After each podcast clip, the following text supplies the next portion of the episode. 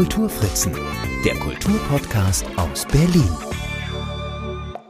Hallo und herzlich willkommen zur 40. Ausgabe meines Berlin Kultur Podcasts. Mein Name ist Marc Lepuna und heute habe ich mal wieder einen Gesprächspartner eingeladen. Ist ja momentan nicht selbstverständlich. Diesmal ist es Lutz Leixenring.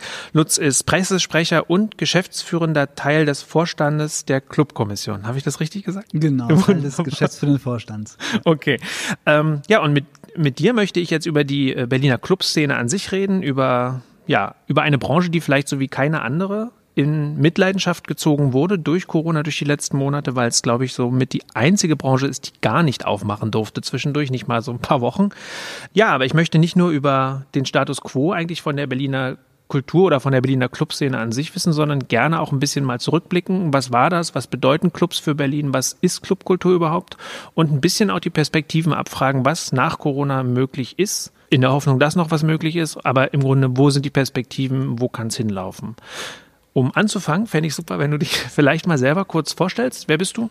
Ja, ja. gerne. Also mein Name ist Lutz Leixenring. Ich bin Teil des geschäftsführenden Vorstands der Clubkommission äh, und dort seit elf Jahren der Sprecher. Meine Tätigkeit dort ist ein reines Ehrenamt. Ähm, das heißt, ich ähm, bin gewählt alle zwei Jahre ähm, in diesem Vorstand und ja, und mein Geld verdiene ich damit, dass ich äh, weltweit Städte berate, Studien durchführe und Interessensvertretungen aufbaue, sowie die Clubkommission und helfe, dass eben diese kleinteilige Kulturszene auch weltweit so eine Vertretung hat, wie sie das in Berlin hat. Mhm. Ähm, jetzt hast du ja eh das Stichwort schon gesagt, Clubkommission oder Clubcommission.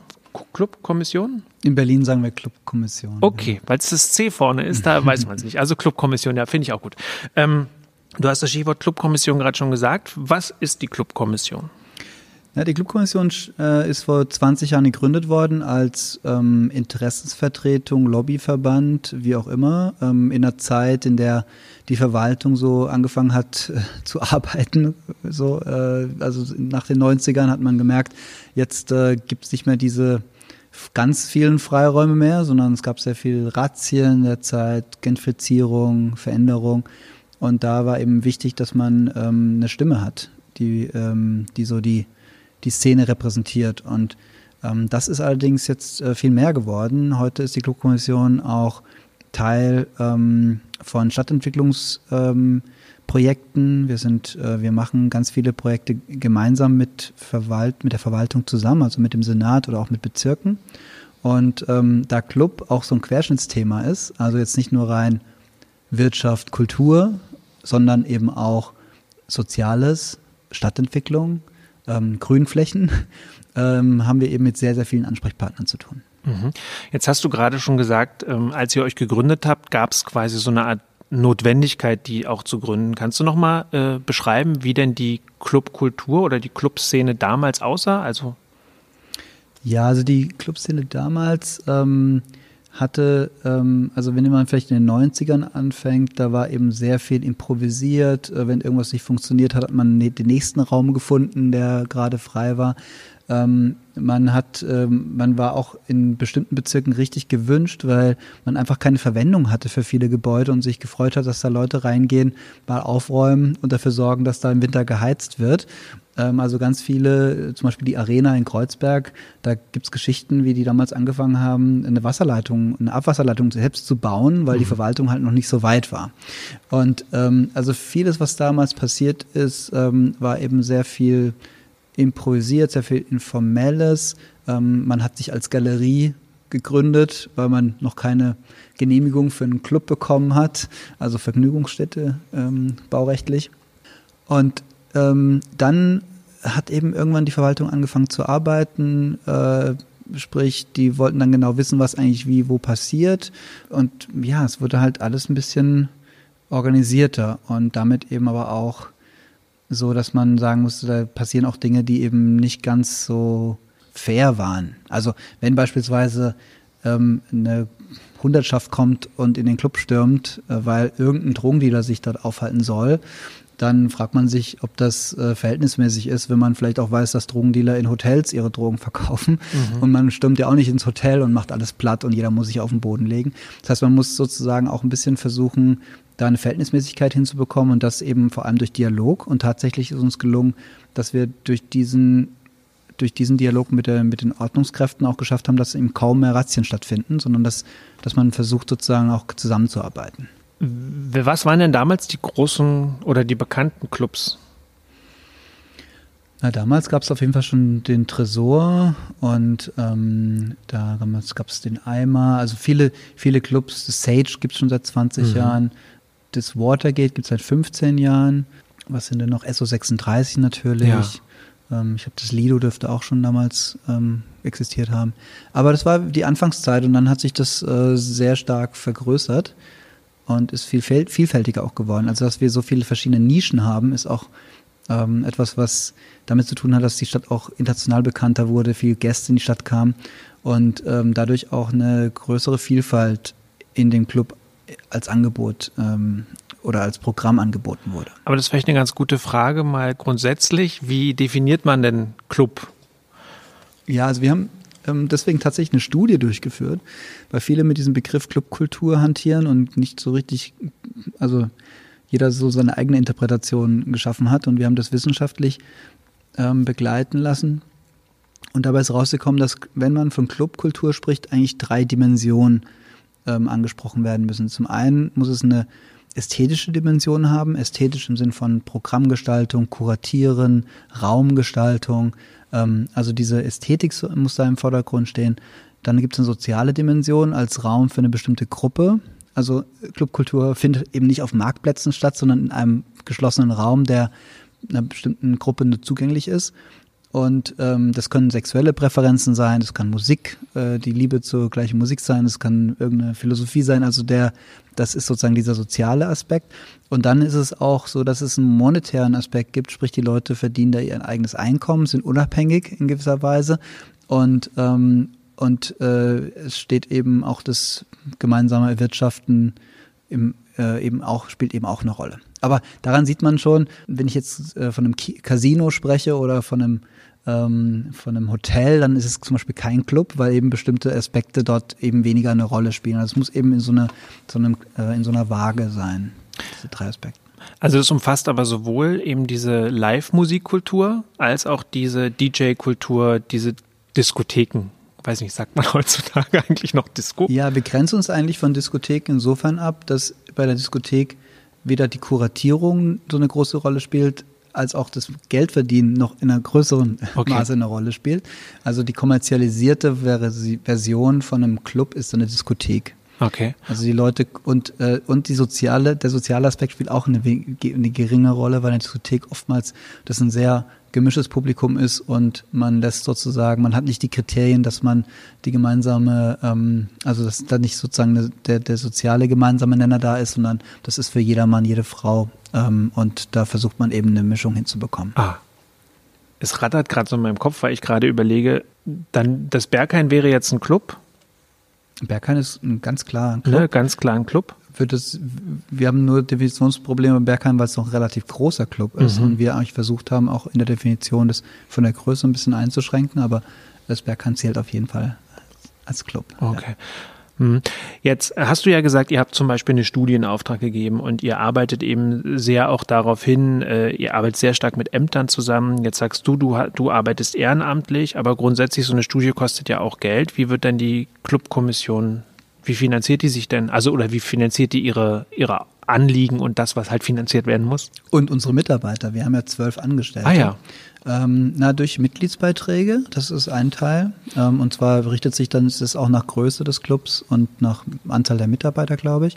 Ähm, und ähm, und wir, wir haben eben bestimmte Projektförderung, Projektgelder, mit denen wir dann über mehrere Jahre hinweg ähm, eben entsprechend Arbeit leisten. Äh, wir haben beispielsweise einen sogenannten Schallschutzfonds aufgesetzt mit, der, mit dem Land Berlin und unterstützen damit diese Musikräume, damit sie sich, ähm, ja, dass sie sich schallisolieren können und weniger Konflikte mit Nachbarn entstehen. Mhm. Und das ist ein, eine Million Euro, die da im Haushalt äh, bereitgestellt worden ist. Und wir kümmern uns darum, dass die Anträge reinkommen, dass da sozusagen auch Gutachten entstellt werden und dass dann ähm, eine Jury entscheidet, ob das Geld dann auch eben auch ausbezahlt wird. Mhm. Jetzt hast du gesagt Mitglieder. Wie viele Mitglieder habt ihr denn? Um die 300. Ach, doch so viele. Okay. Und das sind alles Clubs von weiß nicht, zwei Das sind- Personenclubs bis hin zu den größeren eben. Ja, ich würde sagen, es sind Spielstätten, Mhm. ähm, weil es dann auch eine Musikbar sein kann oder auch ein, ein Konzertsaal Mhm. ähm, oder auch ein Kulturhaus. Äh, und, ähm, und es sind auch viele EinzelveranstalterInnen, also äh, die, die in den Clubs Veranstaltungen durchführen, also nicht einen eigenen Raum betreiben, aber dann sozusagen regelmäßig Veranstaltungen durchführen. Und ähm, weil du jetzt schon gesagt hast, ihr, ihr äh, versucht ja auch sehr stark so eine Interaktion mit der Stadt, mit dem Stadtraum an sich äh, anzustreben, beziehungsweise da auch Konflikte zu lösen. Hm, welche Rolle spielt denn diese Clubszene oder die Clubkultur überhaupt in Berlin so als, jetzt gebe ich mal so drei Sachen vor, als Wirtschaftsfaktor, als Reisegrund und eben als ja, Kultur und als Nachbarschaftsort auch? Ja, du hast jetzt im Prinzip damit genau die drei Dimensionen Ah. wiedergegeben. Genau, stimmt. Ähm, also als Wirtschaftsfaktor ähm, ungefähr 1,5 Milliarden Euro, die ähm, vor Corona äh, in die Stadt gespült wurden durch, durch Clubs. Also nicht, dass die Clubs den Umsatz generieren, aber dass sozusagen das der Auslöser ist, warum Menschen in diese Stadt kommen und Geld ausgeben. Ähm, und das ist wirklich nur die, der Tourismusanteil, also gar nicht für die Berliner selbst, die ausgehen. Ähm, die Clubs selbst machen ungefähr 180 Millionen Umsatz. Also ist jetzt nicht der, der große Wirtschaftsfaktor, aber damit werden eben auch 9000 MitarbeiterInnen ähm, bezahlt. Der soziale Aspekt, den kann man natürlich schwer messen, aber man sieht natürlich, dass auch das Clubs ähm, Teil von Stadtveränderungen sind, im Sinn von, wir gehen meistens in Areale, die etwas runtergekommen sind oder die nicht, nicht so beliebt sind. Dort, ähm, dort sorgen wir natürlich auch für, für eine Veränderung, für eine Gentrifizierung ähm, und sehen uns aber trotzdem als Teil dieses, dieses Bezirks oder dieses Kiezes und ähm, und sind dann teilweise eben selbst dann auch Opfer unseres eigenen Erfolgs, weil wir äh, dafür sorgen, dass, ähm, dass das so attraktiv wird, dass eben andere kommen, die dann aber nichts dazu beitragen, sondern eigentlich nur ihre Preise erhöhen oder Wohnungen schick machen und verkaufen. Und ähm, deswegen sind wir eigentlich auch immer sehr stark eng ver verbunden mit, ähm, ja, mit, mit Gruppen, mit stadtentwicklungspolitischen Gruppen äh, aus dem Kiez oder aus dem Bezirk und äh, solidarisieren uns da auf jeden Fall auch. Weil wir das eben auch als Problem sehen, dass sich dann, dass es so ein Tipping Point gibt und dann ähm, gibt es keine Möglichkeiten mehr, das aufzuhalten. Ähm, und ja, der, der kulturelle, ästhetische Bereich, mh, ich glaube, wenn man von Berlin spricht, von so einer unfertigen Stadt, von einer bisschen rebellischen Stadt, von einer Stadt, die eben auch vielleicht unkonventioneller ist als andere, dann kann man eigentlich, das ist die Char- Charakteristik der Clubszene, würde ich sagen. Also es, es wie, spiegelt schon ein bisschen das wieder, was glaube ich auch so zum, zum, ähm, ja, zum, zur Identität der Stadt gehört. Hm. Jetzt gab es vor kurzem Diskussionen, da weiß ich gar nicht, was der aktuelle Stand ist, dass Clubs zu Kulturstätten erklärt werden sollen. Ist das jetzt schon passiert? Ja, da gibt es verschiedene Ebenen, wo wir das tatsächlich erreicht haben. Also es gibt eine steuerliche Ebene, dass, dass zum Beispiel ein, ein Clubabend mit einem Live-DJ auch als Konzert gewertet wird und damit eben ähm, Mehrwertsteuer äh, geringer ausfällt. Also man zahlt nur 7% statt 19% Mehrwertsteuer auf die Tickets. Ähm, diese Anerkennung gibt es. Das, das war ein langer Gerichtsstreit, der jetzt entschieden worden ist fürs Berghain. Ähm, es gibt sie auch auf der kulturpolitischen Ebene, weil es eben sehr viele Förderprogramme gibt in der Kulturpolitik, die sich genau an diese Spielstätten richten, die wir als Clubs bezeichnen. Aber es gibt auch die stadtentwicklungspolitische Ebene und da sind wir noch nicht so weit. Ähm, da gelten wir nämlich nach wie vor als Vergnügungsstätte und damit in der gleichen Kategorie wie Casinos, Bordelle und Table Dance Bars. Und da wollen wir unbedingt raus. weil, wir, weil wir sehen uns tatsächlich von der Struktur eines Clubs, sehen wir uns viel mehr mit in der Verbindung mit einem Konzertsaal, mit einem Theater.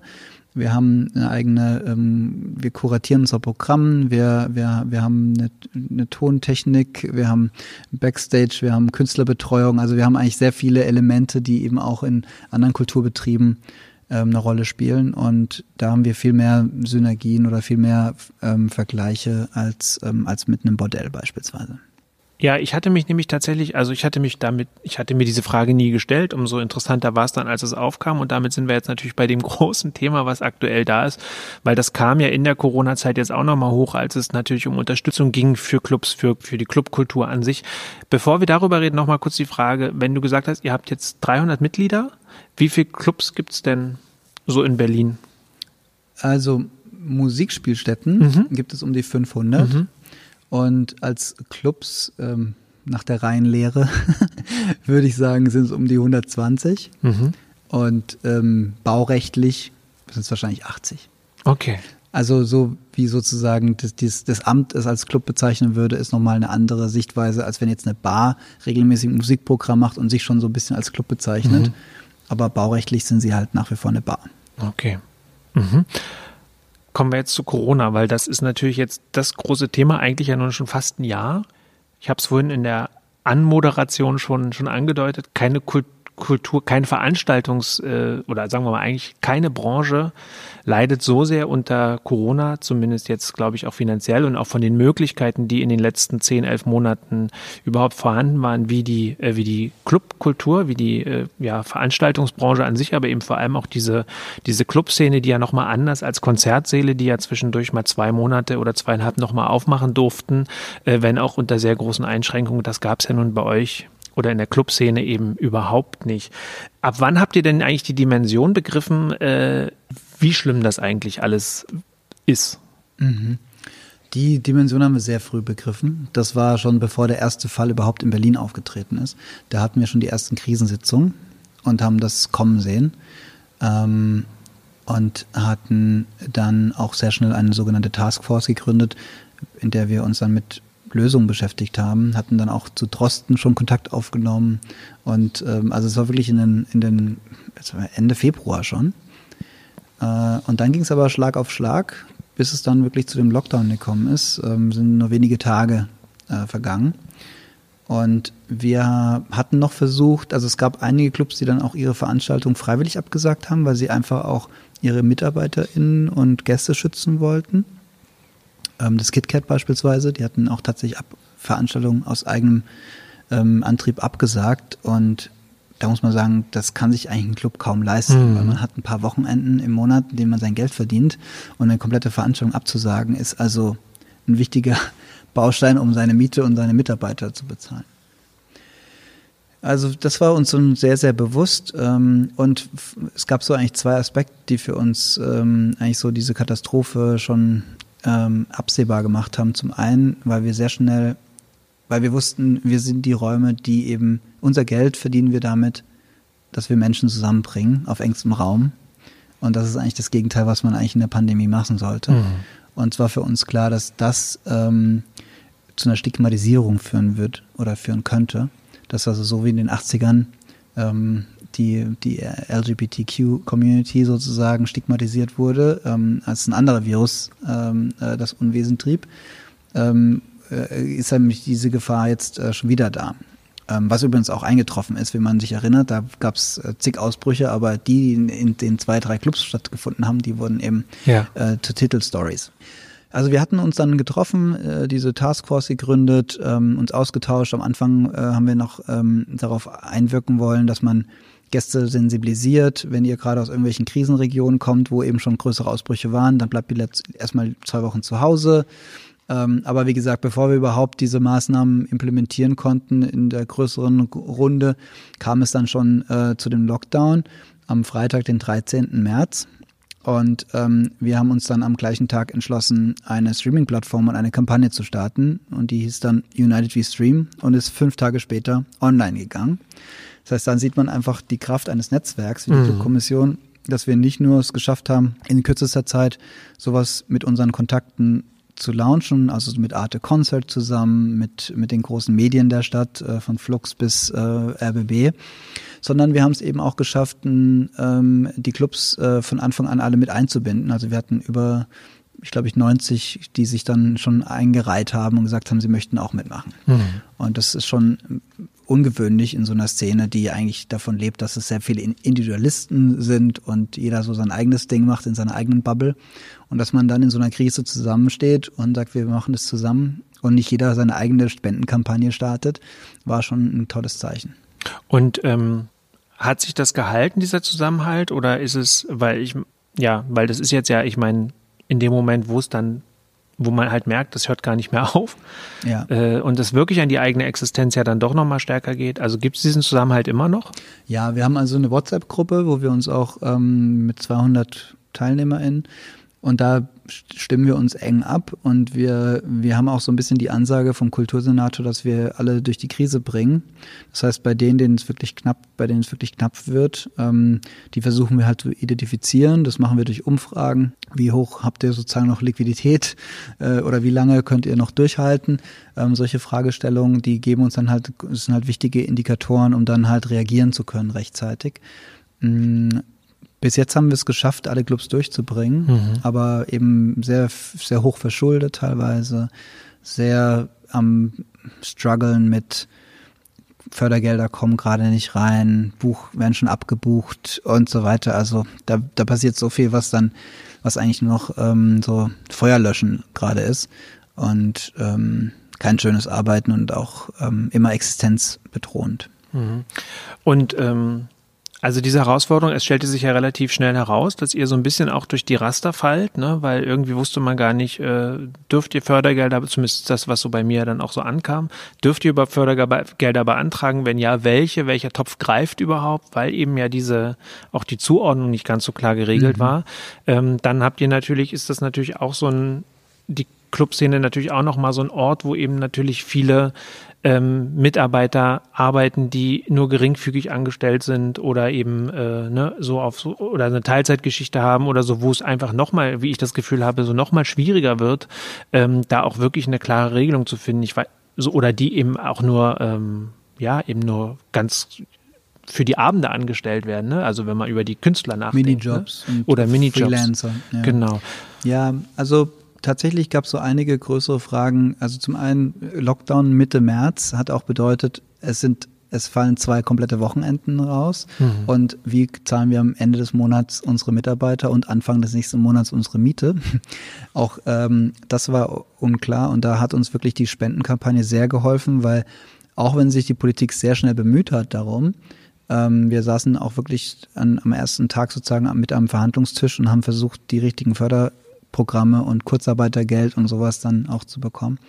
Hat uns trotzdem natürlich, hat Zeit gebraucht und ähm, ja, mehr als zwei Wochen, sage ich, sag ich mal, äh, deutlich mehr als zwei Wochen, sogar teilweise Monate, bis die Leute ihr Geld bekommen haben. Und da haben natürlich diese Spendenaufrufe uns einen Puffer gegeben. Mhm und uns das Überleben gesichert, weil das bedeutet nämlich auch, wenn man äh, mal seine Miete nicht bezahlt, kann man mit Gewerberecht auch jederzeit gekündigt werden. Das wurde zwar zeitweise mal ausgehoben von, äh, von, von Seiten der Politik, aber ähm, wenige Monate später muss man ja dann trotzdem mietschuldenfrei sein, sonst hätte man trotzdem die Kündigung bekommen können. Also das war sehr, sehr kompliziert, gerade in der Anfangszeit.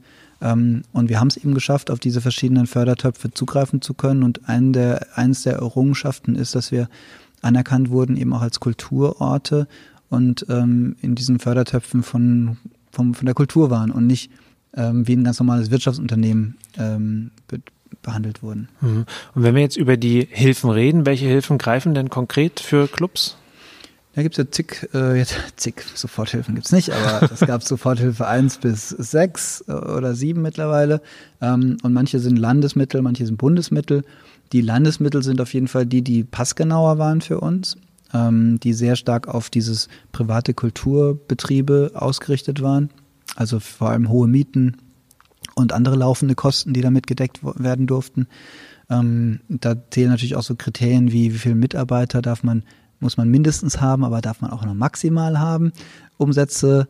Und das war schon sehr, sehr stark gut auf uns ausgerichtet. Während die Bundesmittel, ähm, ja, immer wieder Fragezeichen für uns äh, ergeben, ob das ob man die Mittel so verwenden darf, wie man sie bekommen hat. Mhm. Äh, und da wissen selbst die Steuerberater teilweise nicht Bescheid und sagen dann einem lieber, halte mal das Geld lieber auf dem Konto und gibt es noch nicht aus und dann senkt es, aber gleichzeitig muss man irgendwie 100.000 Euro Miete bezahlen oder äh, Mitarbeiter entlohnen. Also das ist wirklich sehr, sehr schwierig. Und ähm, die Bundesmittel werden auch in Abschlägen bezahlt. Das heißt, man bekommt erstmal 40 Prozent oder 50 Prozent bezahlt und den Rest weiß man nicht, wann der Rest kommt. Mhm. Schwierig. Jetzt kommen wir nochmal auf das zurück, was euch im Grunde zu tun übrig blieb. Du hast ja gesagt, ihr habt sofort so eine Streaming-Plattform an den Start gebracht. Nun ist es so, erlebe ich das zumindest auch vielfach so, dass Kulturangebote natürlich gerade am Anfang auch viel ins Netz ich sag mal, gekippt wurden. Ähm, zum Teil sehr unkoordiniert, zum Teil sehr unprofessionell, aber jeder hatte irgendwie das Gefühl, äh, die, das ist die einzige Stimme, die er oder sie jetzt gerade noch hat. Deshalb raus damit, wir streamen, wir streamen. Dieses Unite, wir stream war das jetzt vor allem eher so ein ich sag mal, so ein Statement, auch zu sagen, hey, hier sind wir und wir haben was drauf und wir können das professionell aufziehen und wir sind, äh, wir sind flexibel? Oder ähm, ging es da jetzt auch darum, wirklich schon Geld zu verdienen?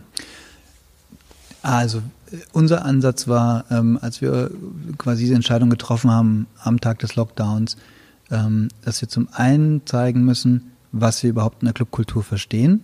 Und deswegen war für uns klar, wir streamen jetzt nicht aus den Wohnzimmern von Künstlern, sondern wir streamen aus leeren Clubs, vor leeren, von leeren Bühnen äh, und Tanzflächen. Und damit zeigt man einfach die Dimension, mhm. die Lehre, aber eben auch, dass KünstlerInnen quasi Teil unseres Programms sind und dass die jetzt eben auch kein Publikum haben. Ähm, zum anderen wollten wir aber auch eine hohe Qualität bieten und deswegen auch Fernsehqualität und mit äh, Arte Concert als Partner. Das heißt, für uns war auch wichtig, uns dann durch die Qualität abzugrenzen ähm, und nicht jetzt mit kleinen Minikameras und Handyfilmaufnahmen ja, ja. da arbeiten, sondern da wurden auch wirklich professionelle Teams für gebucht. Das war natürlich alles auch ein bisschen einfacher in der Krise, weil die jetzt auch alle keine Jobs hatten. Ähm, aber dafür haben wir wirklich jeden Abend aus einem anderen Club gestreamt mhm. und zwar live. Ja. Und äh, das hat eingeschlagen, das hat ähm, dafür gesorgt, dass wir jetzt über die Monate hinweg 600.000 Euro eingesammelt haben für Berlin. Und das Ganze wurde tatsächlich auch global ein Erfolg, nämlich United We Stream gibt es jetzt in 110 Städten Aha. weltweit, Sydney, Südamerika. Ähm, wir haben, glaube ich, ähm, ja, in allen großen Metropolen schon mal ähm, einen Stream gehabt und äh, insgesamt, glaube ich, weltweit 1,6 oder 1,8 Millionen eingesammelt. Über Spenden. Über Spenden, ja. Mhm. Das ist, ist eher eine symbolische, ein symbolischer Betrag. Damit kann man jetzt äh, nicht ein ganzes Jahr lang die ganze Clubszene weltweit retten. Aber es ist auch wichtig, dass man einen Einstieg bekommt, um auch mit der Politik zu verhandeln und sich als Gemeinschaft zu präsentieren. Und auch dort, wo es noch nicht so was gibt wie eine Clubkommission, konnte man zumindest ein digitales Format zeigen, wo sich eben Räume zusammengeschlossen haben, ihre Kunst digital präsentieren und dadurch eben auch dann wieder Gesprächspartner wurden in den Stadtverwaltungen oder in Fördergeldern und so weiter. Mhm. Weil es ist ja immer auch die Frage der Politik, wem gebe ich jetzt das Geld? Also Na klar. Wer, mhm. wer ist Empfänger? Und äh, so ein Förderprogramm für, für eine Digitalisierung von einer bestimmten Kultursparte ist halt dann doch ein bisschen einfacher zu organisieren als jetzt ähm, einzelnen Akteuren, wo man nicht genau weiß, wer steckt dahinter, ähm, die sich nicht organisiert haben äh, und so weiter. Also das, das, ähm, das hat schon geholfen in vielen Städten weltweit. Jetzt ist das ein Punkt, wie ihr das geschafft habt, eine Sichtbarkeit äh, zu schaffen in der Corona-Zeit oder eine Sichtbarkeit auch zu erhalten. Und ergänzend, wir haben auch geschafft, in unserer bestimmten Zielgruppe ähm, Bewusstsein zu schaffen für die, für dieses, für das Thema ähm, Pandemie, was es bedeutet, Abstand halten, zu Hause sein, mhm. isolieren, wir sind trotzdem bei dir. Also wir haben so einen Jingle, der immer wieder gelaufen ist in diesem Arte-Programm und das hat natürlich dann auch, ist in den Köpfen hängen geblieben. Also ich glaube, wir haben auch einen ganz wichtigen Beitrag dazu geleistet, das immer wieder in die Köpfe zu kriegen, dass man sich sozusagen jetzt anders verhalten muss. Mhm. Das ist gut. Und trotzdem ist es ja aber so, dass natürlich gerade auf den, sagen wir mal, typischen Clubbesuchern im Sommer, in den Sommermonaten ja dann trotzdem immer rumgehackt wurde und sie wurden ja immer identifiziert als potenzielle Virenschleudern, wenn man so möchte. Ähm ja, da kann ich natürlich insofern äh, antworten, dass es wurde natürlich auch medial aufgeblasen, das mhm. Thema, dass sich Menschen in Parks versammelt haben oder an Ufern ähm, das war, glaube ich, in der ganzen Stadt zu sehen. Und bloß bei denen, die dann aber ein bisschen Distanzwein geschwungen haben dazu, wurde es skandalisiert. Also ähm, ich glaube, wir haben, wir haben auch ein bisschen was gelernt in dieser Krise und äh, eins der großen Learnings war die Infektionsrate äh, oder die, das Infektionsgeschehen in Außenflächen ist relativ gering. Also wir haben einfach über den Sommer hinweg eine sehr, sehr geringe Infektionsrate ähm, gehabt und es lag eben mitunter daran, dass eben das vor allem die Gefahr in Innenräumen wohl der Fall ist. Und wir haben sehr viele Veranstaltungen gemacht im Sommer.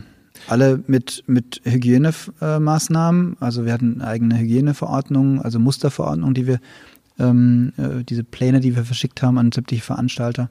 Aber es gab kleine Festivals, bis zu 1000 Personen.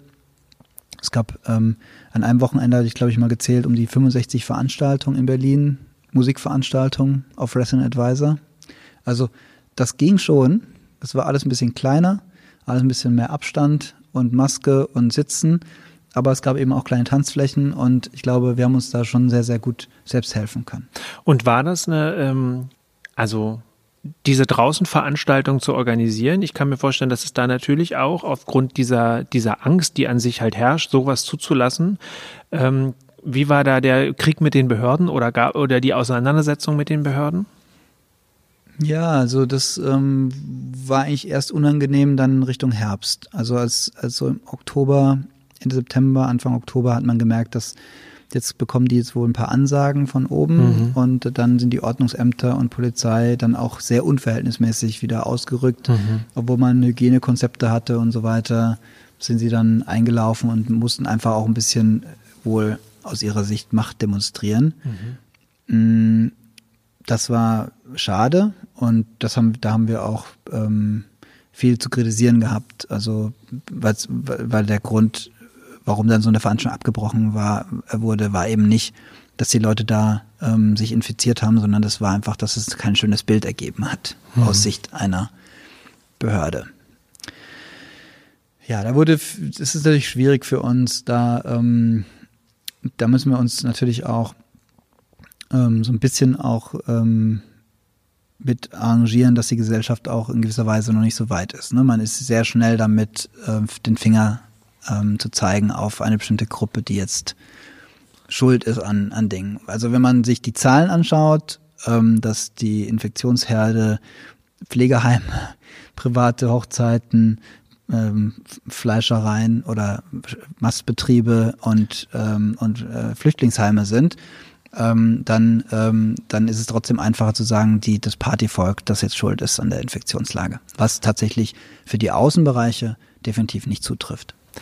Ja, mir ist es aufgefallen, ihr hattet ja dann am 3. Oktober nochmal einen ganz großen Tag, ne? den äh, Tag der Clubkultur, wo ja wahnsinnig viele auch wirklich größere Veranstaltungen nochmal waren. Das ist ja auch ein gefördertes Projekt gewesen, wo wirklich von, von, von Senatsseite, glaube ich, viel, viel Geld kam, damit ihr draußen was veranstalten äh, durftet. Ich habe mir ein paar Sachen auch angeguckt. Ich war unter anderem im Park and Ride Heinersdorf und habe da mal eben geschaut als neue, als neue Eventfläche hier im Bezirk Pankow zum Beispiel. Ähm, hab aber eben da in den sozialen Netzwerken sofort auch äh, so einen Gegenwind gespürt. Ne? Also man hat sich das angeguckt und ich hatte jetzt nicht das Gefühl, also abgesehen davon, dass es nicht überfüllt wirkte, war es ja auch gut betreut, sagen wir, von, ja, von, von Polizei und so. Also man sah ja auch das und das, ich hatte das Gefühl, dass da alle Maßnahmen eingehalten wurden. Ich war auch sehr dankbar für oder glücklich, ich habe mich sehr gefreut für alle, die an dem Tag äh, draußen da was machen wollten, dass das Wetter gut gehalten hat, was im Oktober ja nicht nicht so selbstverständlich ist.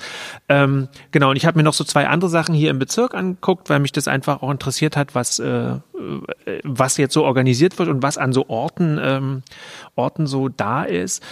Aber genau, da habe ich eben diesen Gegenwind sehr schnell in den sozialen Netzwerken halt gespürt oder äh, so konnte man so mitverfolgen im Grunde. Man, ja. ne? Ich meine, das ist ja so ein bisschen auch meine Rolle. Ich muss das ja dann auffangen, diese Kritik, weil die Journalisten dann spätestens bei mir irgendwann klingen und sagen, was sagen Sie denn dazu, dass sich hier gerade Leute echauffieren? Ich kann das natürlich bis zu einem gewissen Punkt nachvollziehen, ähm, weil ähm, weil es zum einen eine Angst besteht, ähm, eine Unkenntnis was jetzt genau in diesen Räumen passiert und vielleicht auch viel Fantasie, wo die Leute es überinterpretieren, was da jetzt alles passieren könnte. Und ich will gar nicht jetzt für jede Veranstaltung, die in der Clubszene passiert, meine Hand ins Feuer legen und wir sind auch sehr dahinter, äh, sozialen Druck auszuüben, sage ich mal, wenn, wenn wir merken, dass da Dinge passieren, die, die nicht okay sind. Allerdings muss man, glaube ich, auch ein bisschen Verständnis haben für, wie eine Stadt funktioniert und wie, wie wichtig auch diese Räume sind für den sozialen Zusammenhalt. Weil man hat eben nicht, nicht jeder dieser Person, also da zähle ich mich sogar mit ein, hat die Familie um die Ecke, die ich dann besuchen kann. Oder ähm, man hat äh, vielleicht gar keine eigene Familie, ähm, ist vielleicht aus, einer aus, aus, einer, aus, einer, aus einer Szene, die sich eben vor allem in diesen Räumen trifft. Und sozusagen so zu tun aus einer vielleicht sehr komfortablen Situation, dass man eben jederzeit mal die Schwester um die Ecke besuchen kann oder die Familie ähm, oder ähm, oder einfach in einer anderen ähm, beruflichen Situation ist oder psychischen Situation, ähm, ist es halt auch oft sehr viel Arroganz und her herablassend, dann so den Finger zu zeigen. Und ähm, weil ich habe eben wiederum gesehen, dass eine sehr, sehr, ähm, sehr hohe Verantwortung bei den Veranstaltern da war, die sehr drauf geachtet haben. Und ich kann nur für mich sprechen. Ich bin mal eingeladen worden zu einer kleinen Veranstaltung in Tegel an einem See. Und das war wirklich so quasi, also nicht, also nicht bildlich gesehen, aber so äh, unter dem Gestrüpp durch und äh, über den Zaun drüber und dann äh, war hier eine Veranstaltung. Und man ist angekommen dann haben, haben gleich zwei Leute einen abgepasst und gesagt, bitte hier mit Maske ab dem Punkt. Und ähm, auf der Tanzfläche ist jedes Mal, ähm, der DJ hat dann die Musik runter geregelt, wenn er gesehen hat, dass die Leute ihre Maske abgezogen haben und so. Und es war wirklich, obwohl das eine wirklich kleine Gruppe war, draußen hat sich der Veranstalter wirklich damit äh, beschäftigt und ich finde einfach, da gibt es sehr, sehr viele, die, die eben auch eine Verantwortung haben und sagt, wenn wir schon das machen, dann wollen wir es eben so machen, dass jetzt sich jeder sicher fühlt und ähm, dass da auf keinen Fall jetzt äh, sich jemand anstecken kann, mhm. meine eigenen Veranstaltung.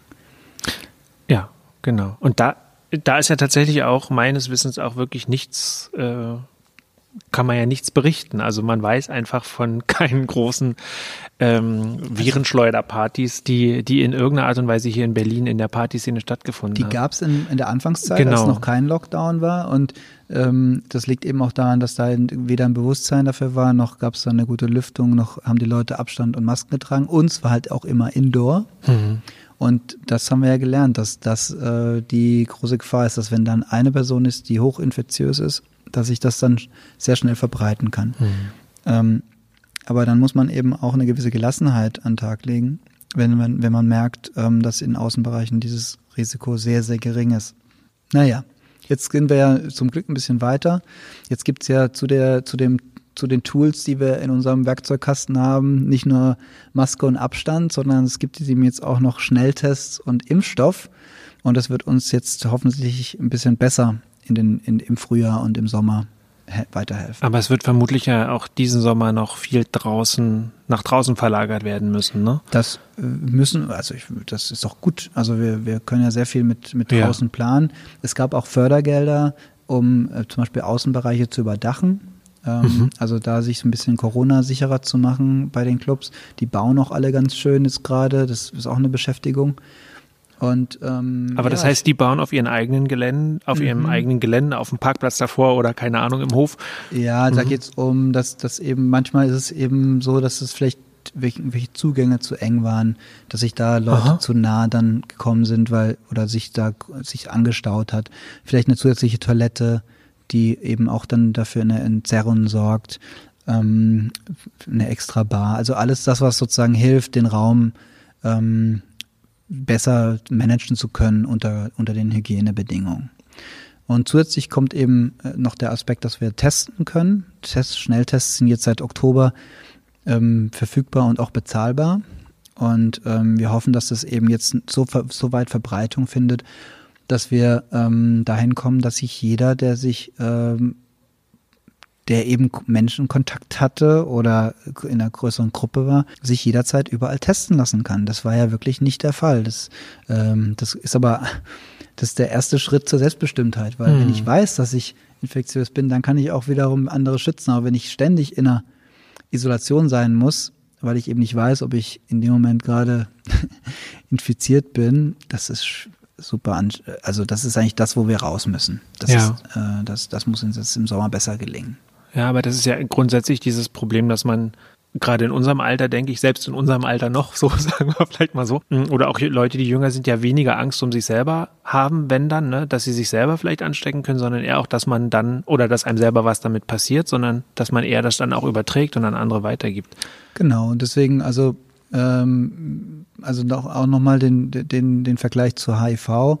Ähm, also, ne, sobald ich eben weiß, es gibt diese Möglichkeit, mich zu testen, ich weiß, dass ich andere Menschen damit äh, infizieren kann, ähm, dann erstmal Kondom als Schutz, ja, vielleicht dann Vergleich zur Maske, aber dann eben auch der schnelle Weg Richtung äh, Medikamente. Ähm, ich, ich, glaube, die, der, der Vergleich ist, ist, ist auf jeden Fall gegeben, dass wir dass, dass das Testen ein ganz wichtiger Baustein darin ja. ist.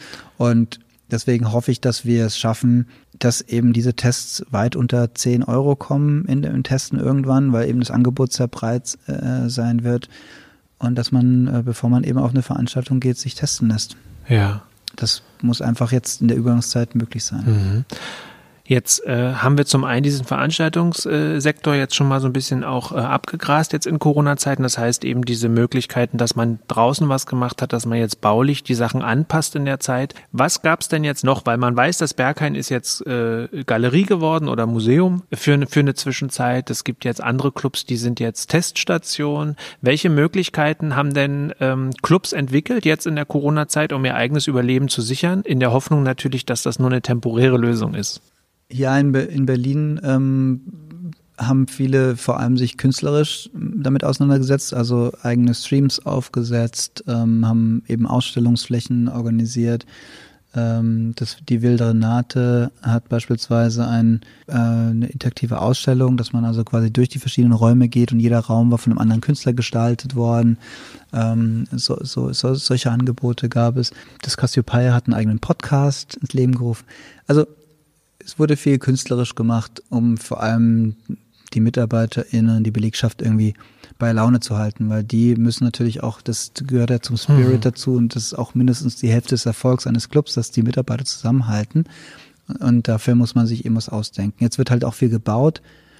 Wir hatten jetzt in Berlin, dadurch, dass wir eben Fördergelder bekommen und Zuschüsse, nicht ganz so hoch den Druck, jetzt ähm, auf Teufel komm raus, neue Dinge zu mach, machen zu müssen, um irgendwie Geld zu verdienen. Ähm, weil das hätte uns auch immer wieder vor die Gefahr gestellt, dass es was mit Publikumsfrequenz zu tun hat, was dann auch wieder ähm, schwierig wäre. Also da gibt es nicht so viele Alternativen, ehrlich gesagt, was man mit so einem großen Raum anderes machen kann, außer jetzt mal ab und zu ein Fotoshooting oder ja, also entweder man macht es dann wirklich, baut es komplett um und macht was anderes draus, eine Brauerei von mir aus, aber eine ähm, eine Veranstaltungsstätte ist halt eine Veranstaltungsstätte mhm. und die, ähm, die kann man nicht anders nutzen. Allerdings gibt es in anderen Ländern, wir arbeiten ja auch zusammen mit anderen äh, Städten und Ländern an einem sogenannten Global Nighttime Recovery Plan, um eben ähm, Lösungen zu finden und voneinander zu lernen. Und aus London beispielsweise gab es äh, gab's einen Club, der hat sich in einen Fahrradreparierladen umgewandelt, weil die Nachfrage so groß war nach einem Raum, mhm. wo man sein Fahrrad selbst reparieren konnte oder ähm, reparieren lassen kann. Und da hat eben der Club eine gute, gute Infrastruktur geboten, um, um da was anzubieten. Also es gab auf jeden Fall in anderen Ländern ähm, auch gut, ganz gute Beispiele, was daraus geworden ist. Mhm. Jetzt lassen wir Corona mal hinter uns und gucken mal in die Zukunft, weil irgendwann ist es ja hoffentlich vorbei äh, oder so, dass wir wieder in ein normales Leben äh, zurückkehren können. Wird es denn, also wie wird sich denn diese Rückkehr für die Clubszene anfühlen? Es wird auf jeden Fall eine Weile dauern, bis wir so von 0 auf 100 zurückkommen, vielleicht sogar über ein Jahr, weil zum einen, also zu den Variablen gehört ja, gehört ja nicht nur das Publikum, das, auch das Berliner Publikum, das wieder sich sicher fühlt, um auszugehen. Also äh, da gibt's ja auch eine gewisse Skepsis. Es ist ja nicht so, dass alle mhm. gleich sofort wieder in die Clubs stürmen wollen. Dann ist natürlich die, die Frage, wann auch wieder ähm, Gäste in die Stadt kommen die auch ein wichtiger Teil äh, der Clubszene ausgemacht haben. Also ich rede jetzt gar nicht von irgendwelchen Party-Ballermann-Touristen, sondern ich rede von wirklich von Leuten, die überhaupt dafür gesorgt haben, dass wir so eine Vielfalt haben an Clubs, weil die ähm, eben genau in diese Nischen gekommen sind, dass sie eben geschätzt haben, dass es da so kleine Nischenläden mhm. gibt, bestimmte Künstler, die nur in Berlin auftreten, weil sie hier ein Publikum finden, nirgendwo anders auf der Welt. Ähm, ja, das, das wird uns äh, äh, noch eine ganze Zeit verfolgen. Und was natürlich, und da kennst das Thema kennst du natürlich auch, wenn man Bands bucht, die auf Tour gehen, ähm, die brauchen erstmal die Möglichkeit, auf Tour gehen zu können. Also sie müssen reisen können, sie müssen in Hotels übernachten können, sie müssen genug Gigs bekommen, damit sich das für sie auch mhm. lohnt, dann auf Tour zu gehen. Und viele Clubs sind auch abhängig von Tourveranstaltern und so weiter. Also das wird uns noch eine Zeit beschäftigen und ähm, aber ich gehe jetzt mal davon aus, äh, für die nächsten Monate, dass wenn wir, wie wir gerade eben gesagt haben, diese, die Sommerzeit, die Außenbereiche gut nutzen können, dass es dann eine gewisse gefühlte Normalität schon wieder gibt und dass wir dann hoffentlich im Herbst es geschafft haben, alle ähm, Hochrisikogruppen bis dahin zu impfen. Das heißt, dann wird die Todessterberate ähm, hoffentlich deutlich geringer sein, wenn es dann wieder Richtung Herbst geht. Das heißt jetzt noch nicht, dass jetzt alle geimpft sind, aber zumindest hat man dann die, ja, das Risiko deutlich reduziert, dass man ähm, ja, eine hohe Sterberate hat. Naja, und man hat die Krankenhausbetten einfach wieder frei. Man ne? hat die Krankenhausbetten Für, genau, dass man das wieder handeln kann. Ich da glaube, das so ein ist, bisschen ja. zum Selbst, zum, zur Selbstbestimmtheit mhm. und zur, zum eigenen Risiko wahrscheinlich, ob man das dann macht oder nicht. Und mhm. es, es hat ja auch immer bisher ein Risiko bestanden, auf Veranstaltungen zu gehen. Also ich weiß nicht, ich habe mal eine Statistik gelesen, ähm, bei jedem großen Volksfest oder bei jeder großen ähm, Versammlung, wo so und so viel tausend Leute sind, gab es auch mindestens einen Toten statistisch, weil es eben auch mitunter ein Risiko ist, auf eine große Menschenversammlung zu gehen und, und wenn es nur der Schnupfen ist, den man sich auch holen kann in einem, in einem geschlossenen Raum. Ähm, aber klar, also wir sind, ähm, wir müssen, glaube ich, noch ein bisschen lernen, was das Virus wirklich bedeutet, auch ähm, was die Langzeitfolgen sind und ähm, ja, deswegen glaube ich, testen wird nach wie vor und impfen äh, uns, uns eine Zeit lang begleiten. Mhm. Und wenn jetzt äh, sozusagen eure Arbeit, eure Corona-Arbeit dann auch durch ist, ähm, was glaubst du, werden dann so künftige Themen in dieser Stadt für die Clubkommission sein? Na, für uns äh, gibt es ja ganz viele Themen, die, ähm, die auch also in Arbeitsgruppen wieder gespiegelt werden. Wir haben eine ganz große Arbeitsgruppe Festivals, die beschäftigen sich eben damit, wie kann man Festivals nachhaltig gestalten, wie kann man untereinander kooperieren. Ähm, also wenn du an einem Wochenende ein Festival machst, kann ich vielleicht deine Toiletten dann das nächste Wochenende benutzen und so weiter. Also untereinander auch Hilfestellung leisten. Ähm, es geht bei uns in den Arbeitsgruppen um Awareness-Themen. Ähm, da geht es um Gender-Themen. Wie schafft man es mehr, um Frauen in die Musik äh, zu bekommen? Wie schafft man es, eine gerechte Türpolitik zu gestalten? Ähm, wir haben einen Arbeitskreis, der sich mit dem Thema Politik und den ganzen Anerkennung von Clubkultur beschäftigt. Wir haben einen Arbeitskreis Raum, der sich mit Clubs in Neubauten, mit Clubs in, ja, also überhaupt die, die Möglichkeit in äh, Flächenansiedlung, wo, wo schafft man es auch noch neue Clubs zu gestalten. Ähm, wir leben ja quasi noch immer so ein bisschen äh, von den Flächen, die wir in den 90ern bekommen mhm. haben und die halten, versuchen wir zu halten. Aber jetzt gibt es ja natürlich auch solche Sachen wie, was passiert aus Tegel? Ähm, gibt es da vielleicht auch die Möglichkeit für Proberäume, für Veranstaltungsflächen, für kleine Clubräume? Auch wenn es selber draußen ist, aber diese Produktionsflächen sind ja auch wichtig, Studios, ähm, die vielleicht dann tagsüber gut genutzt werden können. Ja, also Themen gehen uns nicht aus. Und die Clubszene war auch schon immer sehr politisch. Das heißt, die AfD-Wegbassen-Demo, die wir organisiert haben. Also da Themen hatten wir schon immer. Ja, aber das, aber das, das klingt doch gut. Vor allem klingt das einfach, ähm, ja, danach als, also grundsätzlich finde ich, klingt das ja alles so, äh, also mag ich halt in, auch in so einem ganzen Gespräch jetzt, dass es eben diesen Kampfgeist und so einen Grundoptimismus gibt, dass es weitergehen wird und weitergehen kann, weil also das kommt ja, meiner persönlichen. Manche, manche, behaupten ja, es kommen jetzt die Golden Twenties. Ja. Das wird das, äh, das beste Jahrzehnt seit langem. Da sind wir mal gespannt. Ja, das wäre doch was. So, ich meine, ja. Ich kann mir es jetzt noch nicht so richtig vorstellen. Wir sind gerade im tiefsten Lockdown. Aber ähm, ich glaube, dass schon ein großes Bedürfnis darin besteht, eben äh, auch, auch die Wertschätzung dahinter, was es eigentlich bedeutet, ähm, auf der Tanzfläche den Bass zu spüren, einen Künstler live zu sehen und nicht in einer Streaming-TV-Produktion. Ja, also das, das wieder real zu haben, Menschen zu treffen, zu umarmen, zu tanzen, zu schwitzen, keine Ahnung, zu riechen. Also all das, was uns so ein bisschen abhanden gekommen ist in den letzten Monaten, das, äh, ja, das müssen wir uns auch alles wieder zurückholen. Also die ganzen Freiheiten, die wir jetzt äh, uns nehmen ließen, auch aus guten Gründen, da müssen wir jetzt höllisch drauf aufpassen, dass da jetzt nicht äh, in irgendeiner Form das nicht zurückgedreht werden kann. Also da geht es um Datenschutz. Nachtleben war auch schon immer ein sehr anonymer Raum. Also sich, sich nicht eben so ähm, das, äh, gläsern zu machen, ähm, das, das, das hat man durch so Tracking-Apps und solche Geschichten auch ein Stück weit aufgegeben. Und eben auch, äh, ja, dass wir, dass wir es schaffen, wieder die Freiheiten zurückzubekommen, die, die wir vorher hatten. Dazu gehört auch so bestimmte Symboliken wie ein Wegebier. Das ist so unglaublich wichtig in Berlin, dass man, dass man sagen kann, ja, wir wollen nicht, ähm, wie jetzt, wie ich letztens gehört habe in, in Sydney, ähm, man kann nicht mal mehr mit seiner Partnerin oder mit seinem Partner in den Park gehen und eine Flasche Wein aufmachen, weil Alkohol im, öffentlichen Raum verboten ist. Und ich denke mir so, was würde uns verloren gehen, wenn wir nicht sozusagen auch dieses Gesellschaftliche, dieses Freie, dieses nicht jedes Mal nachdenken, dass einem eine Ordnungskraft ähm, vorschreiben möchte, was ich tun und lassen muss. Also da sind wir in Berlin, glaube ich, ähm, müssen wir, müssen wir unsere, unsere Freiheiten wieder zurückholen. Mit allen Mitteln. Ja. Ich finde, das ist ein sehr schönes Schlusswort. Lutz, vielen Dank. Wir haben jetzt tatsächlich fast eine Stunde gesprochen. Schön. Ja. Hat mich sehr Es war für mich, genau, war für mich sehr informativ auch. äh, Und wie gesagt, was ich wirklich schön finde, ist, dass es, äh, ich hatte tatsächlich so ein bisschen mehr Sorge, dass das alles noch verzweifelter, also dass sich das verzweifelter anfühlt, weil Verzweiflung ist da, das ist ganz klar und äh, aber ich finde es halt irgendwie gut, weil, also zum einen ist mir jetzt auch klar, wie, wie so ein Zusammenhalt funktioniert, zumindest jetzt von denen, die bei euch in der, in der, in, in, in der Kommission sind, die äh, 300 Mitglieder.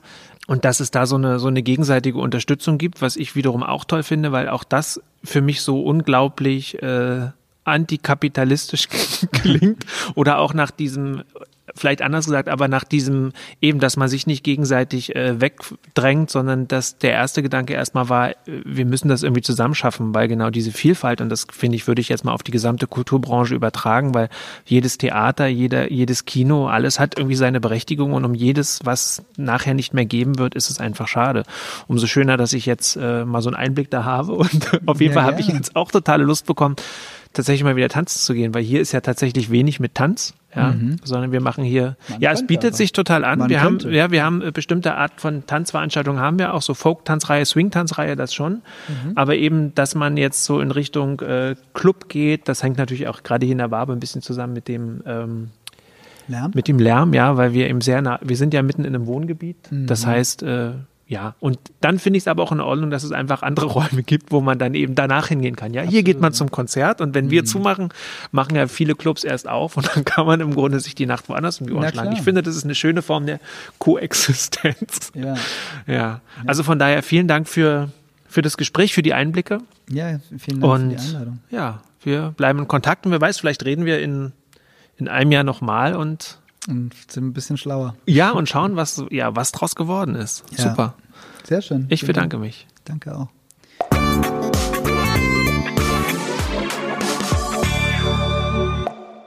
Das war sie, die 40. Ausgabe meines Berlin Kultur Podcasts. Diesmal mit Lutz Leixenring von der Clubkommission. Wer mehr über die Arbeit und die Themen des Verbandes der Berliner Club, Party und Kulturereignisveranstalter erfahren will, so nennt sich der Verein nämlich im Ganzen, schaut am besten mal auf der Webseite vorbei. www.clubkommission.de.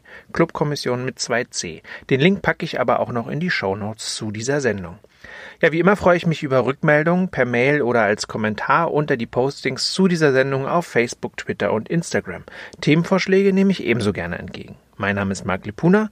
Ich bedanke mich fürs Zuhören und freue mich auf nächsten Sonntag.